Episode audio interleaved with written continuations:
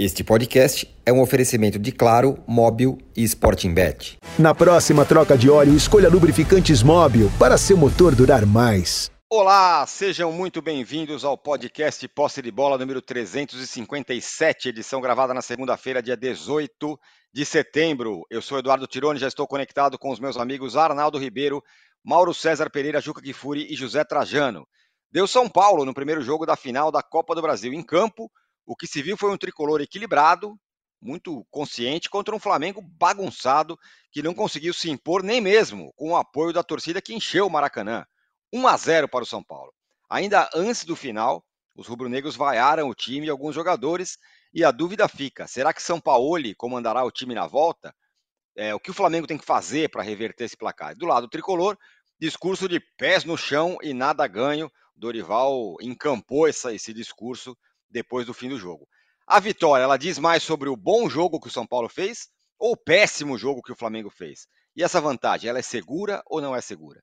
Pelo Brasileirão, o Botafogo começa a enxergar pelo retrovisor uma ameaça, e uma ameaça verde.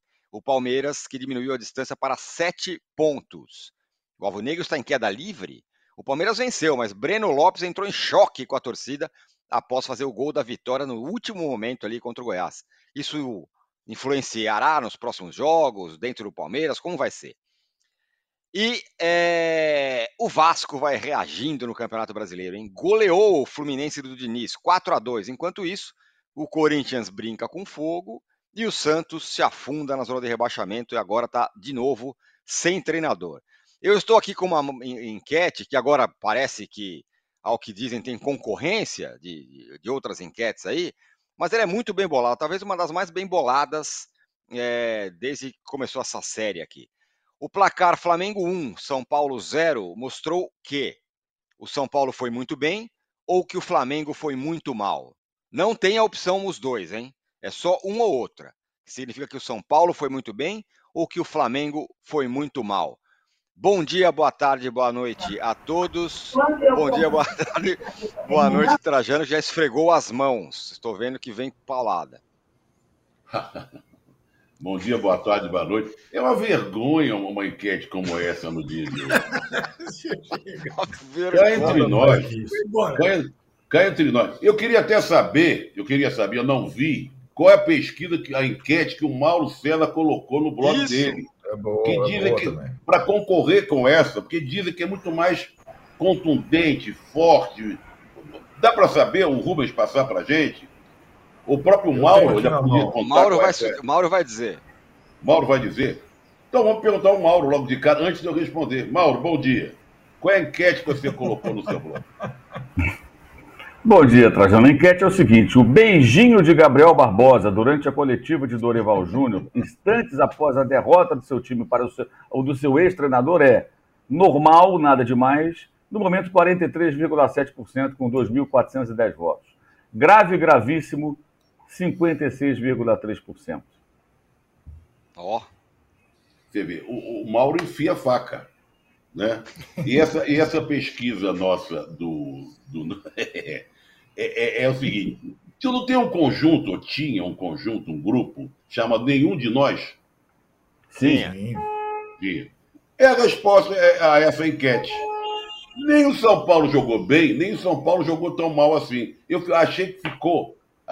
Quando você falou assim, que o São Paulo mostrou um time equilibrado, eu pensei que você fosse dizer, e o Flamengo desequilibrado.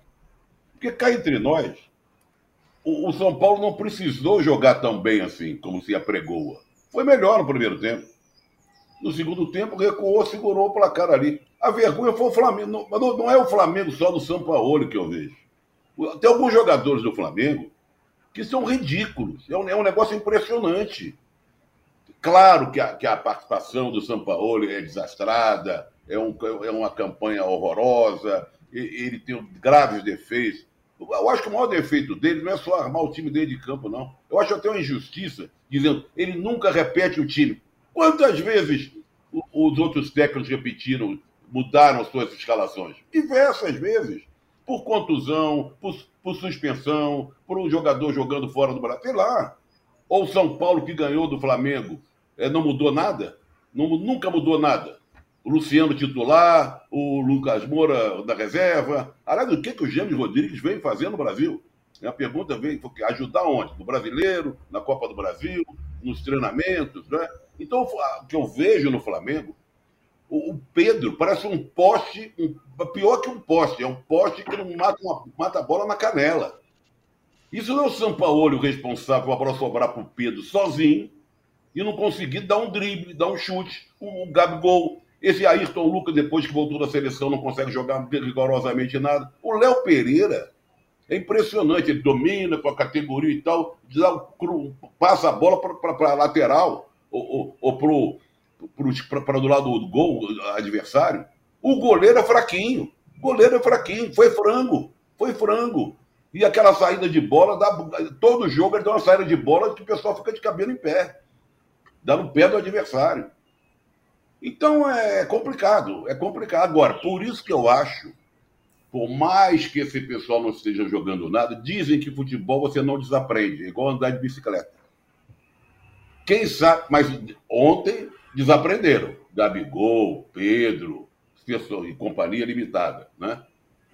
Mas quem sabe que domingo está 1 a 0 eles possam voltar a andar de bicicleta. Mesmo diante de uma torcida inflamada, apaixonada, super apoiadora, que a torcida do São Paulo vai estar domingo lá no Morumbi. Por isso que eu acho que não dá para contar com favas contadas. Por pior que o Flamengo esteja com técnico que não se dá com jogador, os jogadores e o técnico, comissão técnica de jogadores não, não se falam, não se gostam, se detestam, sei lá o quê, que o São Paulo é um trapalhão, é, que os jogadores não estão jogando nada. Mas quem sabe que eles voltem a andar de bicicleta. E depois pode mandar o São Paulo embora, sei lá o que e tal, que o Braz vá junto. Porque tem que esquecer, essa mesma torcida que xinga o Braz, que é um incompetente, sabe? Que o Flamengo, eu concordo, muitas críticas que o Mauro conhece mais o Flamengo que a gente, que todos nós aqui juntos, né?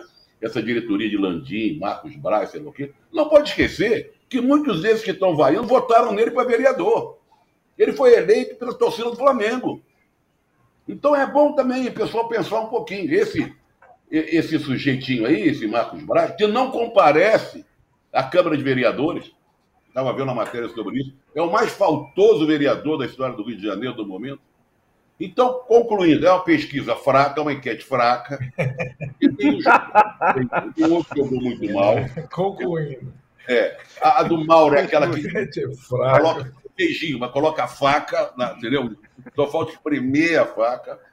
Então, eu acho que é uma enquete que vai ter muito voto, porque o programa de segunda-feira, depois de uma vitória como essa, vai ser um programa muito vivo, muito ouvido, sei lá o que e tal. Mas, cuidado, torcida tricolor. Não está nada ganho, domingo a coisa pode virar. Porque é um azerinho só. Um azerinho só. Agora, para que isso se reverta, tem que explicar para o Pedro que dominar a bola não é com a canela. Com o Gabigol, que passar daqui para ali você tem que acertar do Gerson também, né? que o Ayrton Lucas também, que o Léo Pereira não faça lambança, que o Fabrício Júnior também, que o Matheus Cunha sabe, saiba sair do gol. É uma opção de cor que tem que acontecer, mas pode. Muito bem. É... Realmente o posse de bola é um grande sucesso aqui. É... Eu quero passar a bola para o Juca, mas só falar que no sábado eu encontrei um cara que é fã do posse de bola, mandou um abraço para nós todos no final. Aí ele tava com uma camisa super bonita, com coisas ligadas ao samba do Rio de Janeiro. Eu falei, pô, que legal a sua camisa. O cara, não, por isso não. O cara tirou a camisa e me deu a camisa. É isso. Foi, embora, foi, embora, foi embora sem camisa. Embora sem camisa. É mole? Esse é, ele é Igor, esse... obrigado. Bonito, bonito. Esse é o verdadeiro Juca, bom dia, boa tarde, boa noite. É isso. Eu pensei que fosse ao contrário, que o Tirone fosse para casa sem camisa. Aí seria mais emocionante. Não, o cara me deu, isso eu, Igor. Isso eu não deixo, isso não deixo para a questão da imagem da. Né, da não queimar o filme, né? Não queimar. Exatamente. Então, só o, Juca vai falar agora, podia dizer qual a expectativa dele para o número de likes, né, Juca? É verdade, o, por favor. Hoje 6 mil, né? Hoje 6 mil likes. Vamos em 6 mil likes, então. A audiência já está estourando, 6 mil likes. Olha aqui. Primeiro quero tranquilizar o José Carlos Barros, que pediu encarecidamente, e o avatar dele é um distintivo do Flamengo, que eu diga que o São Paulo já é campeão da Copa do Brasil. Mas eu vou manter a minha posição exposta aqui na sexta-feira, reforçada pelo que aconteceu no Maracanã. São Paulo perdeu ontem a chance de sair do Maracanã campeão da Copa do Brasil. O que eu disse na sexta-feira? No domingo, o Flamengo fará o resultado que o garante como campeão, pentacampeão da Copa do Brasil. E o São Paulo perdeu a chance no segundo tempo de fazer 2, 3 a 0 e deixou o Flamengo vivo. E está na cara que uma hora o Flamengo vai jogar futebol. Vai andar de bicicleta, como disse o Zé Trajano. Então, eu mantenho a minha aposta no Flamengo. Eu tenho, eu tenho duas soluções para o Flamengo ser campeão da Copa do Brasil. A mais simples é mandar o São Paulo embora hoje e decretar a democracia rubro-negra, entregar para os jogadores, ó, vocês façam como vocês quiserem domingo, estão liberados de jogar nesse meio de semana, vocês façam o que quiserem, mas tratem de ganhar o título domingo no Morumbi. E eles saberão como fazer. Dois telefonemas com Jorge Jesus e tal, e eles resolvem isso. Ou que seria uma ousadia maior e que, por tudo que conheço do Dorival Júnior, ele não aceitaria, mas o Landim pega um jatinho dele, vem aqui a São Paulo, convida o Dorival Júnior para jantar hoje à noite, oferece para ele um milhão de dólares por mês, para ele se demitir amanhã cedo do São Paulo, já dá treinos para o Flamengo e põe, estipula 10 milhões de dólares de multa. Porque ele é capaz do Dorival assumir o Flamengo, ser campeão e ser demitido de novo. Essas são as soluções que eu vejo para o Flamengo.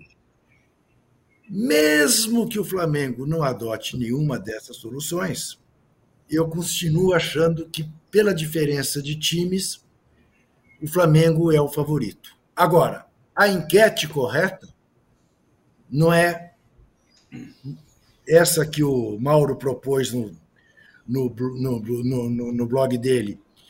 Até porque está é, na cara que o que o Gabigol fez foi mandar um recado, volte Dorival, mas a enquete correta para mim seria a seguinte: o posse de bola hoje deve falar mais da derrota do Flamengo ou da vitória do São Paulo? E eu já responderia. da vitória do São Paulo. Muito obrigado. É isso, eu vou até inverter a ordem aqui. O Mauro, que ontem estava do nosso E esse lado, barulho atrás da gente, o que, que é? Não sou eu. Não é aqui, não.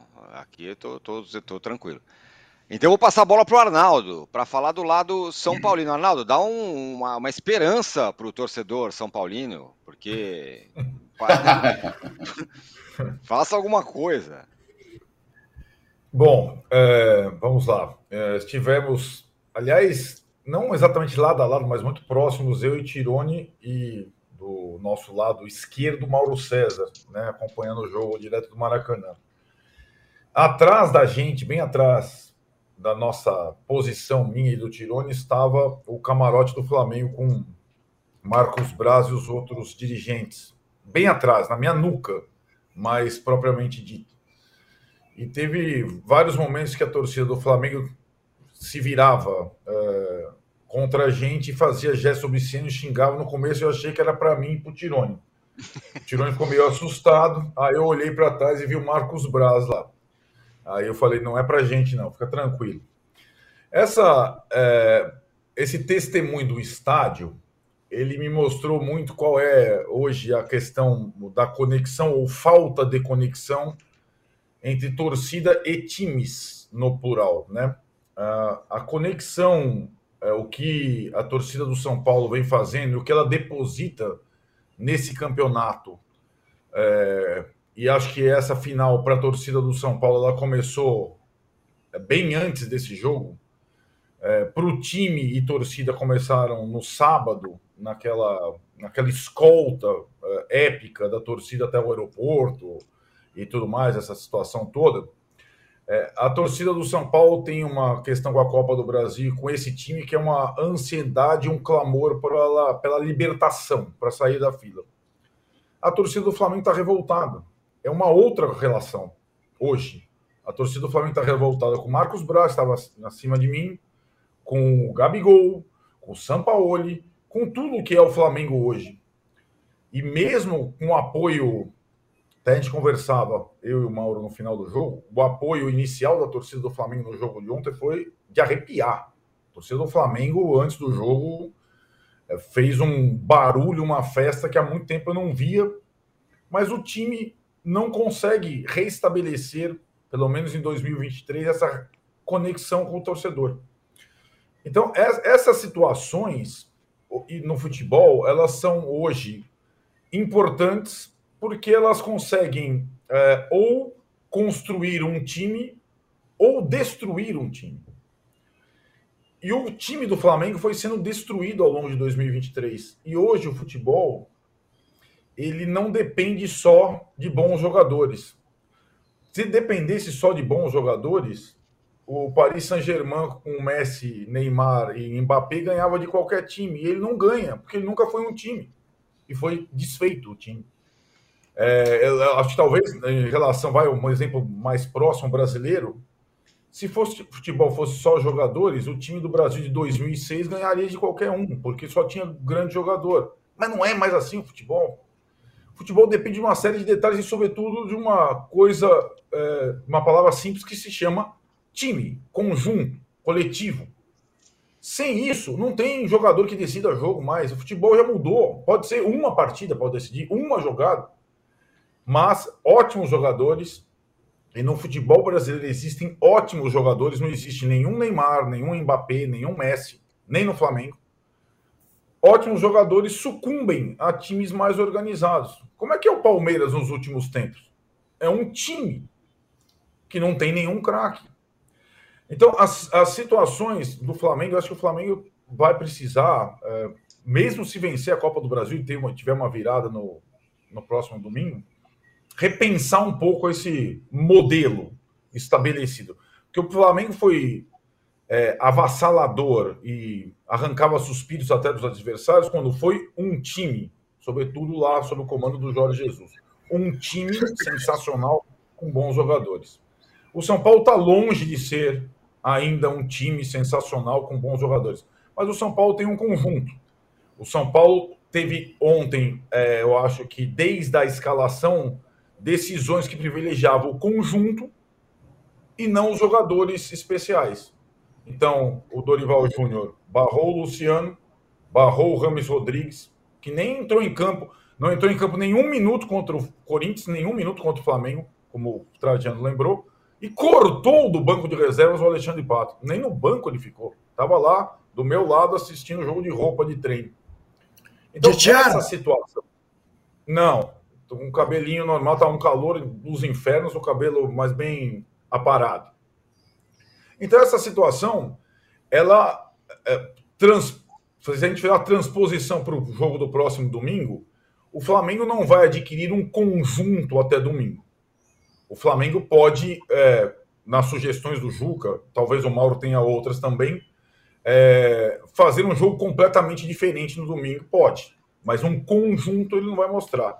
E o São Paulo, ele vai ter que. Aí, aí a ótica de quem venceu está na fila de títulos, porque eu repito, o torcedor do São Paulo ainda não saiu da fila com aquele título paulista, porque ele não poderia nem ir ao estádio na época da pandemia.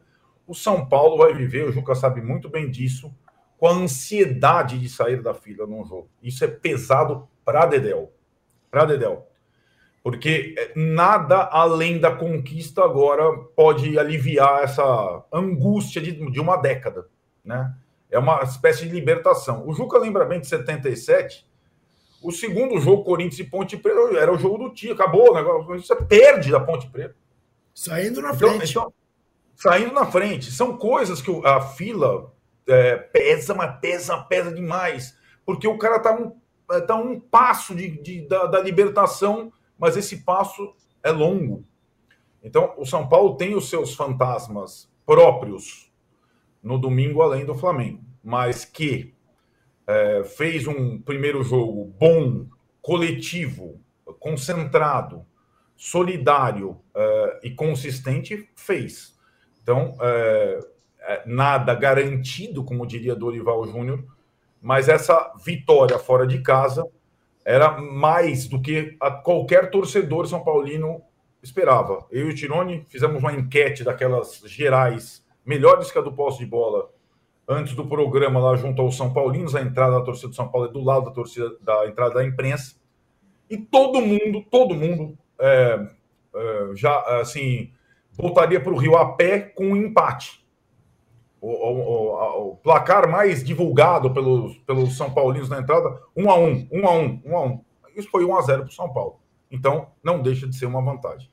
O âncora, antes do Mauro. Oi. É, eu estou vendo aqui. Eu, raramente eu leio comentários, mas eu estava vendo. Não é possível que as pessoas achem que eu propus seriamente que o São Paulo, que o Flamengo contrate o Dorival Júnior, né, nessa semana. Não é possível. É, mas estão ah, perguntando o, que foi que que foi que eu cheirei no café da manhã. Não, não cheirei nada, não sou dado a esse tipo de droga. O Juca, Mas, o Juca é bode velho, não aprendeu ainda a conviver com as redes sociais. A ironia não cabe mais nos dias de hoje, Juca. Exatamente, é, é. a ironia está morta. A ironia, a ironia está morta definitivamente com as redes sociais. É impressionante. Morreu, esquece. Deixa eu deixar claro para você eh, que não me entendeu o seguinte para mim é muito evidente, mas eu não queria repetir o que o Trajano disse, o que o Arnaldo acabou de dizer. São Paulo fez um primeiro tempo muito bom para sair do Maracanã com 0 a 0 E teve a fortuna, dados os erros do Flamengo, de fazer um gol no final do primeiro tempo.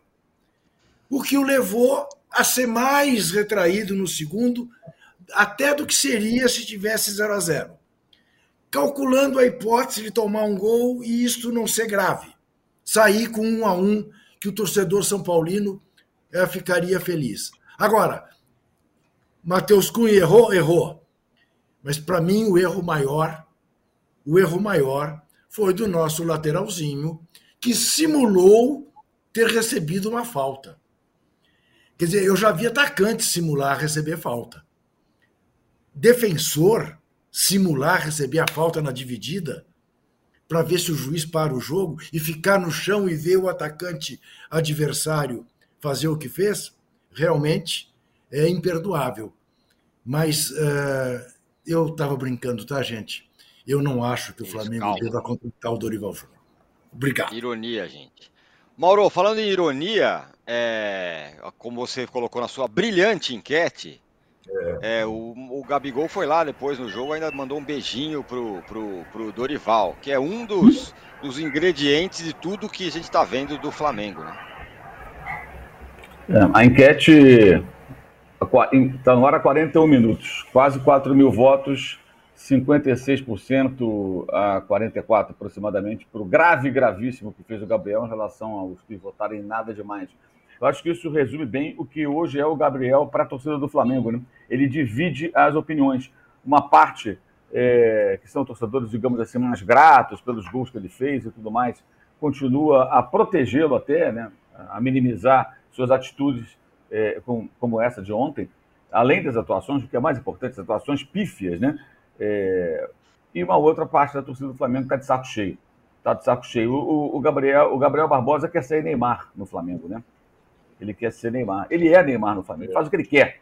É o símbolo da zona, da bagunça, da falta de autoridade é, dos dirigentes, da falta de respeito com a torcida. Óbvio, ele gosta do Dorival. Era melhor ter ido antes do jogo começar, até o túnel do São Paulo, e dar um abraço no técnico adversário antes que a bola rolasse. Depois de uma derrota como essa, em que ele sai machucado ali com a mãozinha na coxa, vaiado por maior parte da torcida do Flamengo, o correto seria ele não aparecer lá. Ainda mais sabendo que a imprensa toda lá estava e que faria alguém faria o registro né, do seu beijinho atirado para o técnico é, do São Paulo. E, e, também outra coisa, né? É, Quarta-feira defendeu o Sampaoli. No domingo ele vai lá e manda beijo para o técnico que está no cargo, que estava no cargo que hoje é do técnico argentino. Ou seja, é, só alguém muito ingênuo para perceber a tentativa de manipulação, né? De quem eventualmente se deixa manipular. Eu achei que o São Paulo fez um, um bom jogo, achei que foi excelente, especialmente pelo segundo tempo. Segundo tempo que São Paulo chamou muito o Flamengo para o seu campo. O Flamengo continuava desorganizado, um jogo meramente intuitivo, um pouco mais perigoso, porque com o Everton Ribeiro o time conseguia articular algumas jogadas, O Vitor Hugo, gente, ele é um garoto, ele vai compor bem ali no meio-campo com quatro, cinco jogadores, ele vai compor. Agora, o meio-campo vazio, com três homens, três jogadores de frente, o, o Bruno Henrique jogando num espaço muito pequeno, é, o Gabriel figura nula, o Pedro figura nula lá na frente, é evidente que a coisa não poderia funcionar tão bem. Agora, no primeiro tempo, o São Paulo custou fazer o gol, já merecia ter feito 1 a 0 antes, jogava melhor, o calor era muito forte, isso, até o calor deveria ter pesado na decisão do técnico do Flamengo antes da partida. Com aquele calor, fazer uma pressão forte no adversário era praticamente impossível. Muito calor. Mesmo depois do jogo, uma hora e meia depois do jogo, ainda estava quente pra caramba. Uma coisa assim insuportável para uma época do ano, ainda em setembro. Parecia que estávamos em fevereiro do Rio de Janeiro. Muito quente. Temperatura insuportável. Então, ele deveria ter pensado melhor. Era um jogo mais para ter o meio campo mais ocupado, trabalhar mais a bola. O Dorival entendeu isso, já tinha essa ideia na cabeça e levou a campo. E o São Paulo errou, como tem errado com uma certa frequência. Faltou a ele, na minha opinião, coragem para deixar o Gabriel fora do time, depois de ter sido expulso contra o Atlético Paranaense e depois de não ter jogado contra o Botafogo, o que foi um, entre aspas, reforço do Flamengo. O Flamengo fez um bom jogo e venceu o Botafogo, que estava invicto no seu estádio, jogando fora de casa, jogando como visitante. É... A grande questão agora que envolve o Flamengo é a pressão fortíssima que é feita não só por torcedores, mas por praticamente toda a diretoria do Flamengo, do presidente Rodolfo Landim, pela saída do Jorge Sampaoli. Mas as semelhanças entre Bandeira de Melo e Rodolfo Landim são realmente impressionantes. Se Bandeira de Melo se fechava nas decisões do futebol com Fred Luiz e Rodrigo Caetano e só saía bobagem, era uma péssima gestão do futebol, o mesmo acontece hoje com Landim tomando as decisões ao lado do Marcos Braz e do Bruno Spindler. E ele não quer abrir mão do técnico, mas está sendo pressionado, foi pressionado ontem à noite, na madrugada, e continua sendo. Tá? Pessoas da diretoria, várias pessoas continuam questionando a manutenção do Sampaoli, acreditam que a única maneira de ser competitivo domingo é abrir mão do técnico argentino, colocar alguém no seu lugar para ver se o time funciona, né? para ver se os jogadores conseguem executar algo parecido com o jogo contra o Botafogo, contra o Fluminense, os dois jogos contra o Grêmio, o segundo tempo contra o Palmeiras, partidas em que o time foi realmente competitivo contra adversários que não são, não, não são fracos, né? E quando conseguiu boas exibições e vitórias até. Então, essa é a, é a mentalidade geral, praticamente. Não tem ninguém defendendo o São Paulo, é dos seus três. Até porque o São Paulo também comete muitos erros. E ontem teve um momento que acho que simboliza bem a situação parada técnica para hidratação na metade do primeiro tempo. O Dorival com um tablet lá dando orientações aos jogadores do São Paulo. E do outro lado, o auxiliar do São Paulo conversava com alguns jogadores, outros falavam entre si, outros bebiam água, a televisão mostrou, a transmissão mostrou. E o São Paulo andava para lá e para cá sozinho. Sozinho. Ou seja, o que é aquilo? Pode dar certo? Não tem como dar certo. Evidente que não tem como dar certo. Muitos erros técnicos. A presença do Matheus Cunha no gol é responsabilidade dele. Já falo isso há um tempão, já fui quase cancelado por rubro-negros, porque eu comecei a falar sobre isso muito lá atrás. Que esse rapaz não sabe jogar com os pés coisa nenhuma. Basicamente, ele não dá uma linha de passe, ele não troca um passe curto, ele, ele só rifa a bola, rifa a bola. De vez em quando, uma bola esticada encontra o destino, um companheiro que domina e dá sequência a uma jogada. Ontem isso não estava acontecendo, praticamente não aconteceu. Né? É, é um goleiro que tem dificuldade na saída do gol, tomou três gols de cabeça do Olímpia, falhando pelo menos em dois deles, da eliminação da Libertadores. Não foi só culpa dele, claro, mas ele errou. Né? É, falhou contra o Atlético Paranaense na quarta-feira, quando nem deveria ter jogado. O São Paulo ele, ele age tão mal com o grupo que ele preparou o Rossi durante 10, 11 dias para jogar contra o Atlético. Como o Matheus Cunha voltou mais cedo do que esperado da viagem ao Marrocos, por conta do terremoto naquele país, onde o Brasil sub é, é, é, pré-olímpico né, é, jogaria mais uma partida, ele chegou e jogou. Ou seja, o outro treinou, treinou, treinou, comprou passagem, é, avisou o pessoal da Argentina, comprou passagem para a família, tudo para ver o jogo do Espírito Santo, o resultado não entrou em campo. Isso vai minando cada vez mais a relação dele com vários e vários jogadores. É realmente uma falta de habilidade assustadora. E o Matheus Cunha não se justifica, que é um goleiro jovem ainda, que pode vir a ser um grande goleiro, mas ele não é um Júlio César, que foi um fenômeno do Flamengo no começo do século. Quando ele entrou um dia no lugar do Klemer, ele nunca mais saiu. Mas o Júlio César, ele dava vitórias ao Flamengo, ele evitou o Flamengo de Flamengo ser rebaixado, ele salvava o Flamengo. O Matheus como o Ayrton Lucas foi patético ali, se esfarelando numa disputa, tentando cavar uma falta que não houve. Agora, se o goleiro fica debaixo da trave, o Calera recebeu um cruzamento é, é, que a bola veio morrendo, não foi aquela cabeçada fulminante, ele ia tentar colocar, ele cabecearia, o goleiro apenas faria a defesa. Não teria como o Caleri cabecear com força. Ele só poderia colocar. Colocou por cima do goleiro, porque saiu e ficou no meio do caminho. Antigamente diziam que o goleiro saiu catando a borboleta, caçando a borboleta, né? Foi mais ou menos o que fez o Matheus Cunha, que não é goleiro para ser titular do Flamengo. Aí a diretoria, com todos os seus defeitos, contratou um goleiro do Boca Juniors que não joga. Está lá quase 80 dias e não joga. Então o São Paulo, realmente, ele, ele não se ajuda. Mas a pressão continua em cima da, da do, do, do, do, presidente do clube para que ele saia, é, ele, São Paulo, saia e alguém assuma. Alguém pode ser o Mário Jorge, técnico do Sub-20, pode ser um técnico interino, aí é um problema que eles teriam que resolver correndo. Tem jogo quarta-feira contra o Goiás em Goiânia, né? E o domingo o jogo contra o São Paulo. Se o Flamengo se organizar minimamente, se o Flamengo conseguir competir, o que ontem não aconteceu, é óbvio que o Flamengo tem chance no domingo. É uma vitória simples para levar para os pênaltis, uma vitória por dois gols. É muito difícil. Agora, jogando, que jogou ontem, com essa situação, apesar de toda a mobilização feita pela torcida, aí não vai ter chance nenhuma. Eu acho que com o São Paulo a, a, a, missão é praticamente impossível. Sem ele, o Flamengo passa a ter uma chance, não é muito grande, mas é razoável até. Precisa fazer a troca de óleo?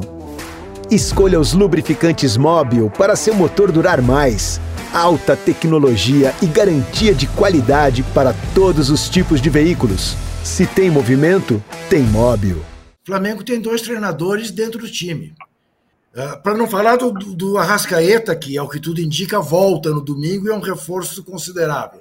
Mas o Flamengo tem o Felipe Luiz e o Everton Ribeiro, que podem perfeitamente se prestar a fazer. O, o problema do Flamengo não é que os jogadores dominam tudo, do mando no clube e tal. Entregue para os jogadores a missão. E essa buzina é um São Paulino voltando do Rio? Ou só eu? Essa hora da manhã, o cara buzinando é demais, né? Não, no Rio, se, no Rio se buzina mais que em São Paulo. Ah, bem. Mais, mais. Mas uh, agora, agora, tem tudo isso para o Flamengo. Mas eu estou de acordo, Arnaldo. Vai bater a ansiedade da contagem regressiva. Mas vamos uh, estar de acordo em relação ao seguinte: o papel que a torcida do São Paulo tem desempenhado e desempenhou mais uma vez na despedida lá do CT tem sido o da confiança, não o da ansiedade. Uhum. Então, eu acho, não acredito que o Flamengo vá se acoelhar no Murumbi por causa do estádio lotado e da festa que a torcida do São Paulo fará, porque esse time do, do Flamengo é um time experiente, é um time absolutamente casca grossa em relação a isso, acostumado a decisões. Mas o combustível da torcida do São Paulo no time do São Paulo vai ser muito difícil controlar. Muito difícil controlar, porque de fato está uma coisa assim uh, absolutamente elogiável o comportamento da torcida do São Paulo. O que não está elogiável, e acho que a gente precisa passar por isso, o preço médio do ingresso ontem foi de é 60 reais. Uhum. Né? Isso. Foram 60 mil pagantes. Eu tenho aqui os números, já te falo já. Foram 67.350 presentes. Isso, e 60 mil pagantes. 6 milhões. Está picotando o seu áudio.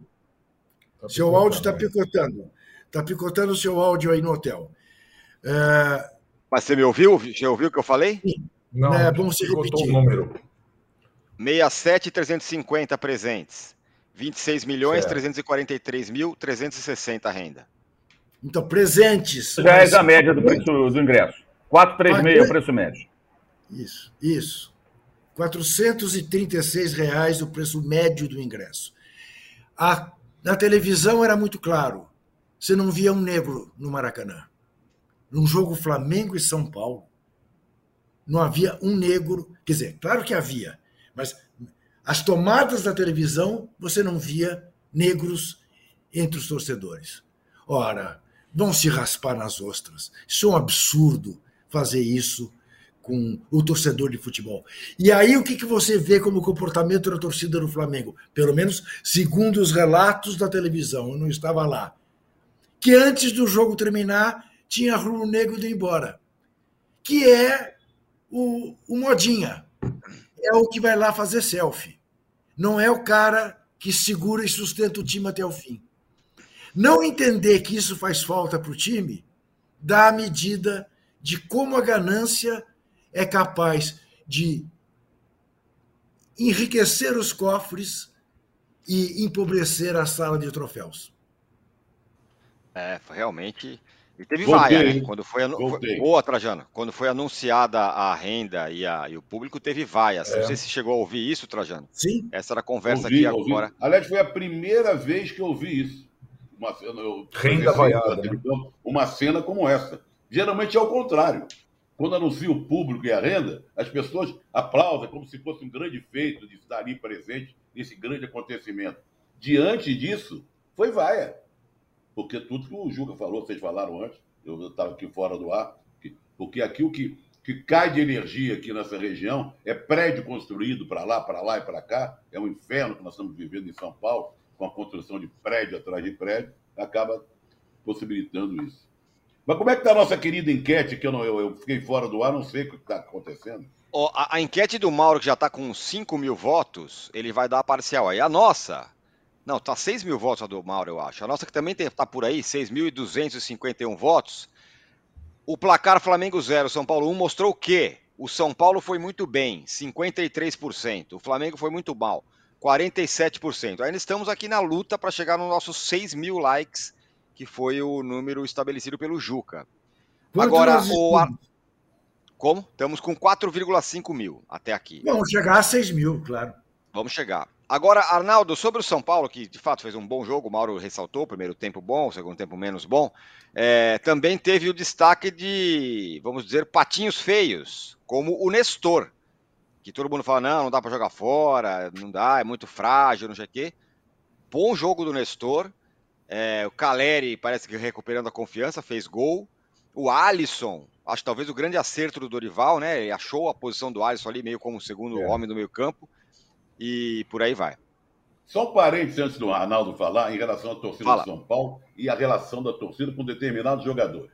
Né?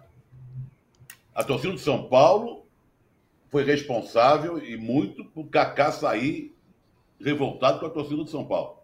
Isso aconteceu com o Júlio Batista e tantos outros. O Nestor é o caso. O Nestor pegava na bola era vaiado o tempo inteiro. Isso durou muito tempo. Então, há uma certa ingratidão, uma relação assim meio esquisita da, dessa torcida encantada, maravilhosa, que festeja, sei lá o quê, com determinados jogadores. O Nestor pagou o pato durante muito tempo. Sim, esse é um dos casos. É, na verdade, acho que o perfil da torcida do São Paulo, aquela do do Kaká, do Casemiro, ela mudou um pouco nesses últimos tempos. Eu acho que, sobretudo, também porque, como o Juca falou, é, e essa tem a ver com o preço do ingresso, com renda recorde, com vai de renda, exceção da final, que os preços praticados pelo São Paulo são igualmente bizarros, um pouco menores, mas igualmente bizarros. É, o ticket médio do São Paulo permite que outro tipo de torcedor frequente o estádio nesse ano de 2023 tem sido assim. E o torcedor, o mais popular, etc., ele é menos corneta. Isso é uma benção. E aí, muitas vezes, esses, essas vaias ao Nestor, das cativas e tudo mais, são abafadas pela, pela torcida em geral. A torcida, por exemplo, a gente teve esse dia aí, agora nós vamos falar ainda nesse posse de bola, o Palmeiras que ganha tudo, o Breno Lopes faz gol e briga com a torcida organizada, né? Faz gesto e tal. Essa coisa não vem acontecendo no São Paulo. É, é, muito mais um apoio, e aí eu concordo com o Juca, do que propriamente uma cobrança. Isso, isso tem o seu, seu peso. E acho que essas, essas é, os destaques, digamos assim, do jogo da, do Maracanã, do time do São Paulo, eles, para mim, corroboram a tese de que o, o conjunto prevalece em relação às individualidades. A gente não falou do Lucas, né? Que o São Paulo montou um esquema para o Lucas, o seu jogador mais talentoso, brigar. E talvez tenha sido o jogador mais discreto do São Paulo no jogo. É, e aí que tá. É, o, o, jogo é, e esses, esses patinhos feios. Se não tivesse patinho feio no time de futebol, nenhum time ganhava, cara. Então aí o Alisson que não servia, o Rato que não servia, o Nestor que não servia, sei lá, o, o Arboleda que não, não treme em final, que o Caleri e por que, que, que serve na Copa do Brasil e não serve para o brasileiro? É, essa é uma boa discussão, Trajano. A gente tava, eu estava falando com muita gente que é, teve, teve, companheiros aqui, né? O, o, por exemplo, o desempenho do São Paulo fora de casa. Foi a primeira vitória fora de casa do São Paulo em muito tempo, né? O São Paulo na Copa do Brasil, fora de casa, ganhou. O Mauro sempre fala isso: ganhou do Ituano, ganhou do Esporte, do esporte ganhou do, Palmeiras, ganhou do Flamengo. É, só não ganhou do Corinthians, né, Juca? Só não ganhou do Corinthians, para variar. Taquera, Mas eu acho que tem, um problema. É, eu acho que tem muito a ver, Trajano, com é, a concentração é, e a, digamos, a, a, aplicação do time em jogos de mata-mata é, por conta dessa escassez de título. Acho que o São Paulo, brasileiro de pontos corridos, ele não enxerga a possibilidade de ganhar algum tempo e vem fazendo campeonatos brasileiros medíocres mesmo. Medíocres. Deixa eu te fazer uma, uma Ronaldo, deixa eu te fazer uma pergunta em relação a isso para você analisar. Você acha que quando uhum. ali no vestiário pesa isso? Pessoal, olha, olha, é Copa do Brasil, hein? Copa do Brasil a gente não tem esse título, hein? Não estou falando na final, estou falando no decorrer. No de... Tá. Aí quando vai jogar o brasileiro, eles falam o quê? Ó, podemos perder, porque estamos mal no campeonato, então é importante é Copa do Brasil. Não, não, não, eu acho que são, são, não é são perder, pequenos detalhes. O mesmo empenho, o, o mesmo é. de dar as mãos. É, porque eu acho que tem uma, uma, questão que envolve até os times mais fortes, que é essa dificuldade em lidar com três frentes. O Palmeiras, que é o mais concentrado, ele não conseguiu. Está tá, tá no nível do Abel. Três frentes é impossível. E o clube de futebol, hoje, ele não consegue declaradamente colocar, sei lá, o, ah, o meu time na Copa do Brasil vai ser o reserva. É, e aí assumir essa responsabilidade. É, essa é a minha terceira opção. E aí os times vão fazendo essas opções. O São Paulo, como vê a possibilidade da Copa, aconteceu exatamente é, da mesma forma ano passado, né, com, no comando do Rogério. O São Paulo começou no, no brasileiro a definhar, enquanto jogava todas, jogava as Copas de uma forma diferente. Ficou na semifinal da Copa do Brasil, perdeu do Flamengo e perdeu a final da Sul-Americana para o Del Valle. Agora, sobre isso, e o Campeonato Brasileiro tem jogo quarta-feira, o Mauro falou, Goiás joga com o Flamengo, São Paulo joga com Fortaleza em casa. São Paulo lá está pertinho da zona de rebaixamento. E aí eu, eu, fiquei pesquisando, prestando atenção no negócio, e acho que é. Não sei se o Dorival prestou essa atenção. Algumas das poucas boas partidas do São Paulo fora de casa no Brasileirão, ou dentro de casa no Brasileirão recentemente, foram disputadas com o time inteiro reserva, inclusive o goleiro. Então, o São Paulo, por exemplo, Bragantino, chega lá em Bragança, todo mundo perde, tá? bate em todo mundo. O São Paulo empatou e quase ganhou do Bragantino com o time inteiro reserva. Até dizer, o Alexandre então, Pato. Não é só o São Paulo que troca toda vez de time, de escalação. Tá não, mas não dá, não dá. Não, então, eu acho. Não, nem, não, não, todos trocam, porque ainda mais os que estão em mais de uma competição. Não dá mais para jogar com o mesmo time dois jogos por semana. Isso, o futebol fisicamente. Outros os jogadores do São se o São Paulo tivesse oito substituições, faria as oito, pelo calor e tudo mais. O Caleri e o Rafinha terminaram o jogo é, debruçados no campo. O, o Caleri fez yoga durante o jogo, a gente não mostrou a televisão, né, Tirone? Ele estava com tanta cãibra que ele fazia uns, uns mostrou, alongamentos. Mostrou, mostrou, É. E, e, aí a outra partida que o São Paulo jogou bem com o time reserva foi contra o próprio Flamengo. Lembra aquele 1 a 1 que o Flamengo empatou no final com gol de pênalti? É, com o time inteiro reserva. Às vezes você colocar o time inteiro reserva concentrado é, e os caras querendo uma oportunidade lutando, serve mais do que você ficar dando aquela mesclada. O cara, ah, eu tô pensando no jogo de domingo e tal.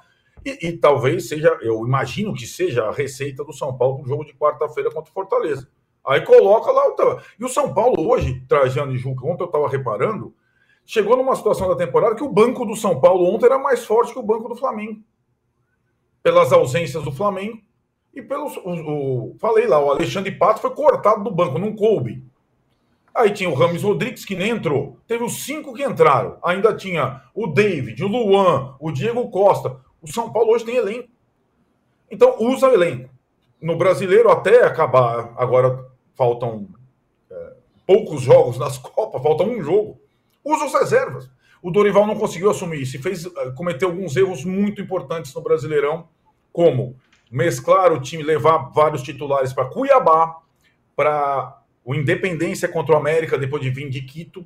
E ali o São Paulo perdeu para o Cuiabá e perdeu para o América com um monte de titulares em campo. Não adiantou, não adiantou. É, e acho que essa, essa aí já não dá mais para consertar. Foi assim, mas prevendo próximas temporadas, eu acho que nenhum time brasileiro consegue lidar da mesma forma com três frentes. E aí, o Brasileirão costuma ficar em segundo plano para alguns, é o que está acontecendo com São Paulo, outro Brasileirão lastimável. Os três dessa gestão, desse presidente do Casares, três brasileirões muito ruins do São Paulo. Mas ontem o Dorival Júnior falou até em estar formando um terceiro time, não foi isso? Na entrevista coletiva? Um terceiro time? É. é. Não sei exatamente o que ele. É, é, talvez é, falando sobre o jogo do Fortaleza, que ele talvez coloque em campo é, até algum reserva muito importante, talvez não joguem contra o Fortaleza. Mas hoje acho que dá para formar um time competitivo com, com, o Banco do São Paulo. Né? Coloca o Ramos Rodrigues para jogar contra o Fortaleza. Já que né, veio o Ramos Rodrigues aí, coloca o cara para jogar contra o Fortaleza. Ah, sem dúvida. Muito bem. Ó, dúvida. Ontem, o, o Márcio Ferreira Rocha fala aqui. Ontem eu estava infiltrado na leste superior do Maracanã e o casal ao meu lado passou o jogo tirando foto de famoso no camarote. Constrangedor, diz ele. Deve é, ter ido o... embora antes do jogo terminar. Pois é, o Anderson Oliveira trans... fala: São Paulo, que há, 15 anos, que há 15 anos da vexame vai deixar escapar a Copa do Brasil, de novo, não me ilude. É. Pede um beijo para Ta Tailma, a esposa dele, é, que acompanha a gente bastante aqui. E o refresquem, refresquem a minha memória. A decisão com o Cruzeiro, que o São Paulo toma o gol no fim do jogo, uh, como é que tinha sido o jogo aqui no Morumbi? 0x0. 0x0. E, a, e lá o Cruzeiro fez 1x0. Né? Mas tinha um é gol fora. O São Paulo, o São Paulo fez 1x0. Tinha gol fora, né? O 1x1 dava o título ao São Paulo. O São Paulo tomou 2x1, tomou virada. Tomou a virada, né? que a barreira pula é. e o cara. Isso. Isso. Passa e o Diogo Mariz aqui fala: pusilanimidade do senhor Landim está cobrando a fatura. Vai esperar perder para se mexer em vez de antever a desgraça. Culpa dele, diz aqui o Diogo Mariz. Ô Mauro, é... Botafogo Galo vê uma ameaça verde chegando ali no Campeonato Brasileiro. Ontem eu e o Arnaldo estivemos com um grande botafoguense que está completamente apavorado com a possibilidade é, de ver esse título escapar. Você, inclusive, conhece ele, mas vamos lá, Mauro. O Botafogo não precisa fazer sete pontos a mais ou 15 pontos a mais do que os demais para ser campeão. Tem que fazer um ponto a mais, né?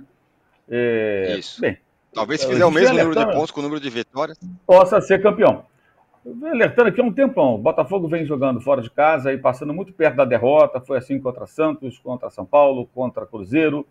É, perdeu para o Flamengo em casa e agora perdeu para o Atlético. É, já não é de hoje que o Botafogo vem flertando aí com, com, com, com, com tropeços, né? E está tropeçando, tem perdido pontos pelo meio do caminho. Botafogo, nos seis últimos jogos, só venceu um. Perdeu os três últimos, contando aí também a Copa Sul-Americana. Né? Então é um, é um momento que é óbvio que isso ia acontecer. Nenhum time consegue manter uh, aquele pique ter tanta sorte uh, por tanto tempo. Né? Mas ainda é uma vantagem muito boa, né? muito grande. São sete pontos de vantagem. Sete pontos de vantagem. Só joga uma competição. O Palmeiras daqui a pouco vai estar envolvido com a Copa Libertadores. Vai ter que fazer dois jogos com o Boca, que não está jogando nada, mas certamente vai tentar travar o jogo, dificultar ao máximo. É o tipo de jogo que eu acho que pode dificultar bastante o Palmeiras. Então, é, é, um, é um momento mais do que esperado. Só se surpreende com isso quem acha que pontos corridos, que não respeita os pontos corridos e acha que algum time vai abrir vantagem. Nem o Bayern consegue fazer mais isso. Né? Agora, o técnico Bruno Lage tem uma questão com o número 7, sendo esse o número de pontos que ele tem sobre o segundo colocado. Foi quando, ele teve mais até já, mas ele tinha sete pontos sobre o Porto quando treinava o Benfica, e aí desandou a perder pontos e foi, foi embora do clube até antes do campeonato terminar e o Porto foi campeão. Foi assim que ele deixou o futebol português e certamente está bem preocupado. As entrevistas dele têm sido muito infelizes. Depois de entregar o cargo, pelo menos dessa vez não entregou o cargo, né?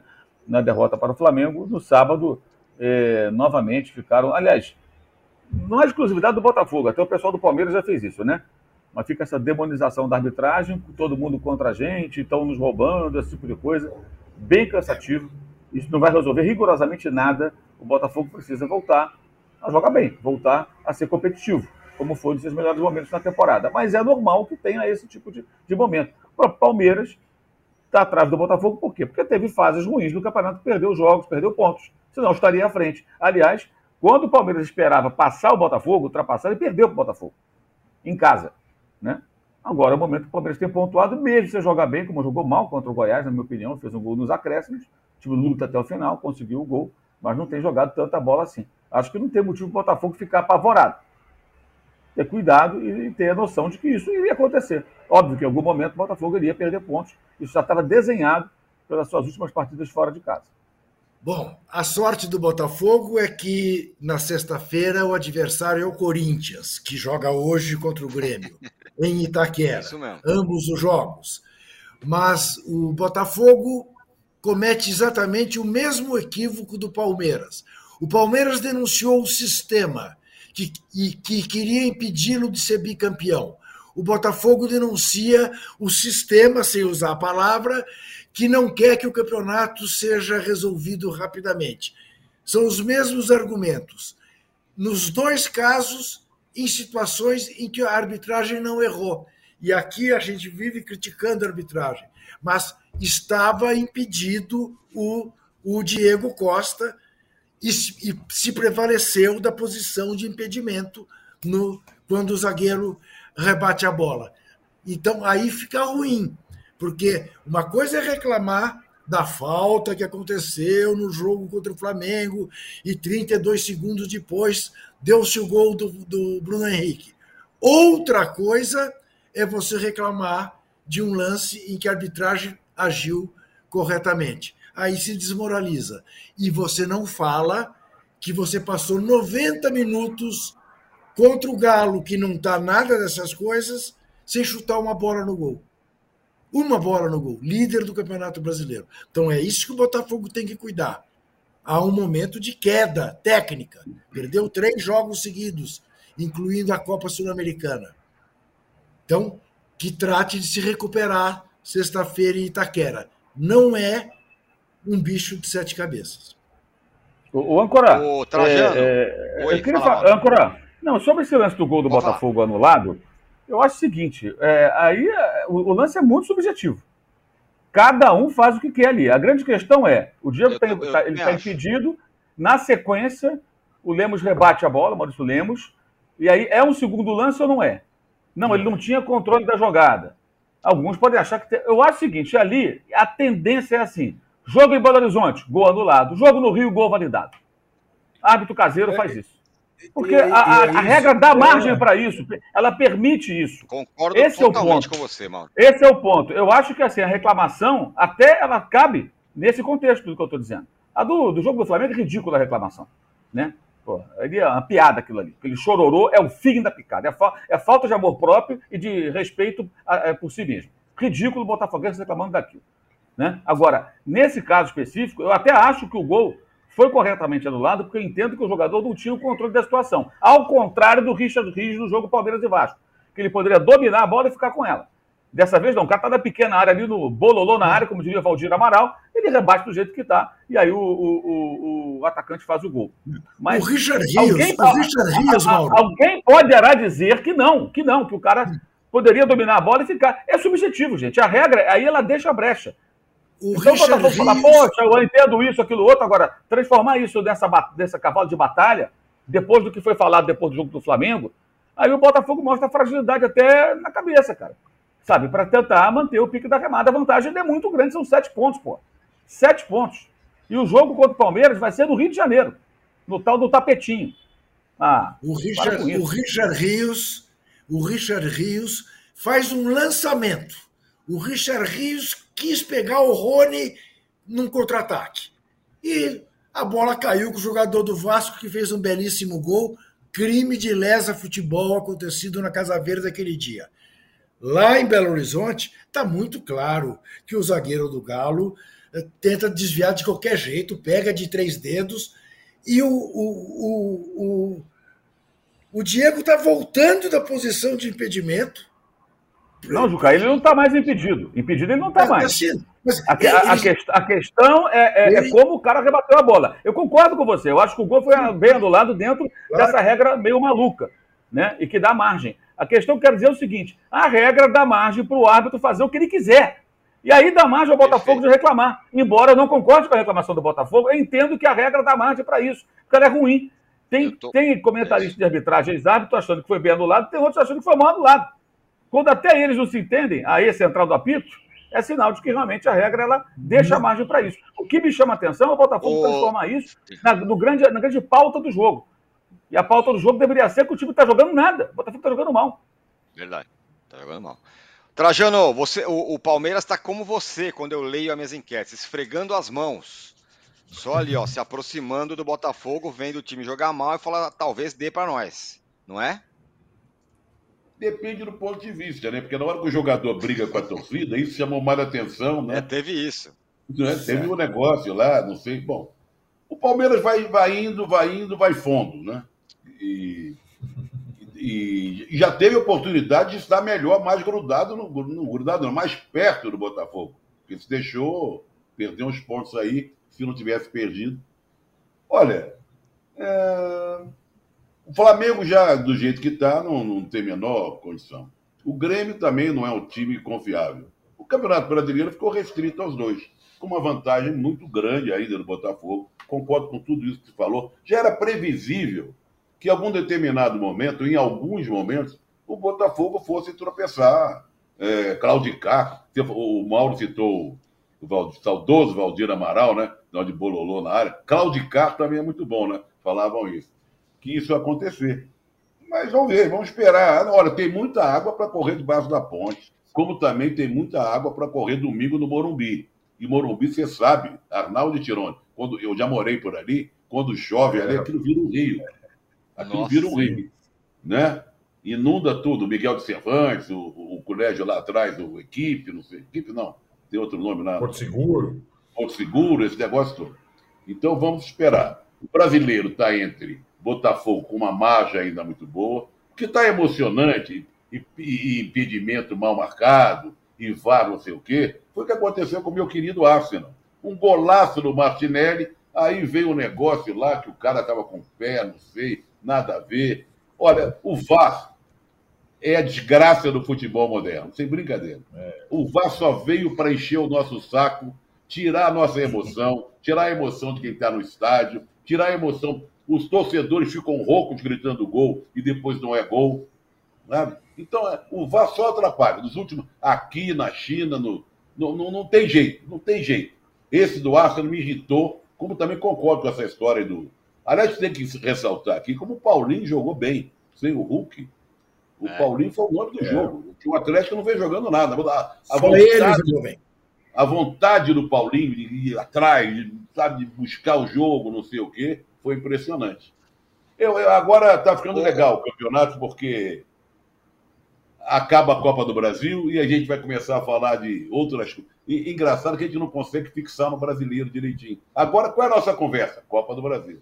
Daqui a pouco vai ser o quê? Libertadores. Daqui a pouco vai ser o quê? Sul-Americana. Quando sobrar só o brasileiro, aí vamos ver o que é bom para nós. Trajano, complete com o seguinte: você acabou de falar que o VAR é uma chaga, uma desgraça do futebol moderno. Teve aniversário do time raiz, não é isso? Ou tem aniversário? Tem, 119 anos, num time que não tem nada a ver com o VAR. O VAR já liquidou com a América, você entendeu? É... Teve uma grande festa, assim, com centenas de torcedores, ali na Praça Afonso Pena, onde eu fui criado, do lado da estátua do grande torcedor americano, o Tim Maia. Teve a escola de samba, que tem o nome do América, lá com porta-bandeira, não sei o quê. Dizem, dizem, eu vi até uma matéria, que o Romário vai ser o presidente do América, vai ser candidato único. Pobre América.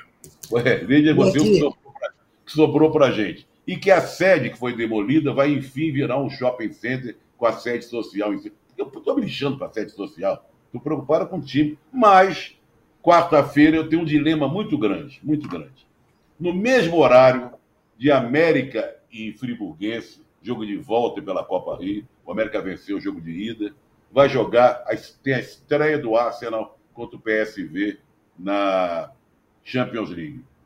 O que, é que eu faço, minha gente? América, América, América, América, América, Eu nunca imaginei, em 77 anos, quase teve que passar por esse dilema, viu? Incrível. Olha aqui, 6.500 likes, tá? Isso mesmo, Dou- Juca. Dou minha missão por cumprida, ok? Bem. 6.600 likes agora e ó, quase 10 mil votos na enquete. Assim, ó, o placar Flamengo Paulo 1 mostrou que o São Paulo foi muito bem, 53%. O Flamengo foi muito mal, 47%. Ou É, seja, uma aqui enquete o- mequetrefe consegue mais de 10 mil. Não, na, é hora, na hora que vier uma enquete para valer, nós vamos chegar a 20 mil na enquete. É agora Então, do Mauro. 9.200 já. O Mauro quietinho, na dele, PPP, está concorrendo, talvez superando essa enquete. Como é que tá, Mauro? sua? Como ficou sua enquete, Mauro? Fala aí. Vamos curiosidade.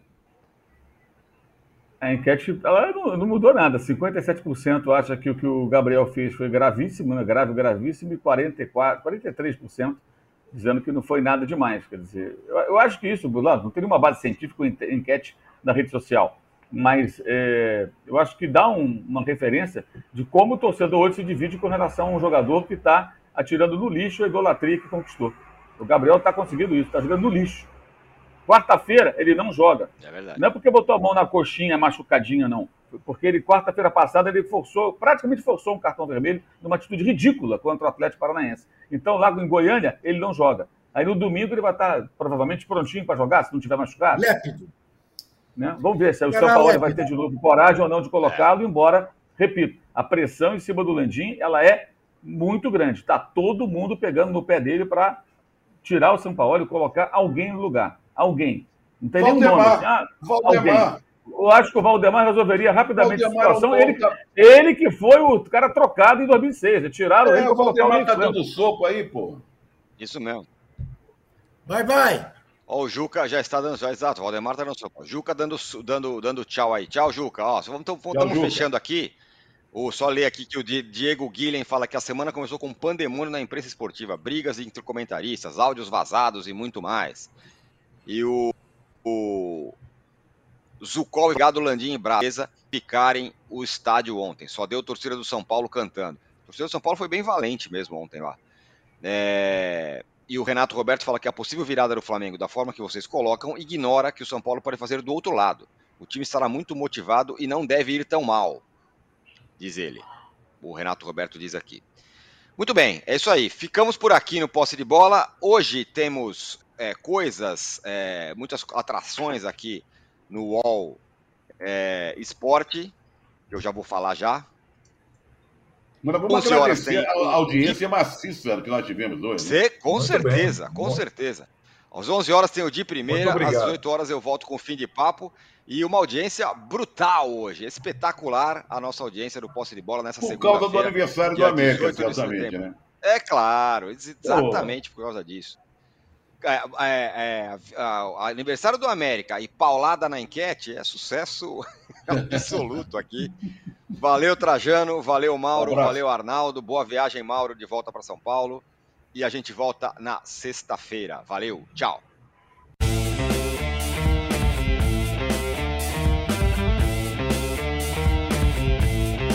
O Posse de Bola tem pauta e edição de Arnaldo Ribeiro e Eduardo Tironi. Produção e coordenação de Rubens Lisboa. A distribuição é do Rafael Bellatini. Editor do All Sport é o Thiago Biasoli Moller. O editor assistente do All Sport é o Patrick Mesquita. A operação de ao vivo é de Paulo Camilo e Fernando Moretti. A coordenação de operações de Danilo Esperandio. Motion Design de Felipe Dias Pereira. Direção de arte de Daniel Neri e Gisele Pungan. O editor-chefe do All Move é o Felipe Virgili. O gerente-geral do All Sport, o Vinícius Mesquita. O gerente-geral de Move, Antônio Morel. E o diretor de conteúdo do UOL é Murilo Garavello. Qual?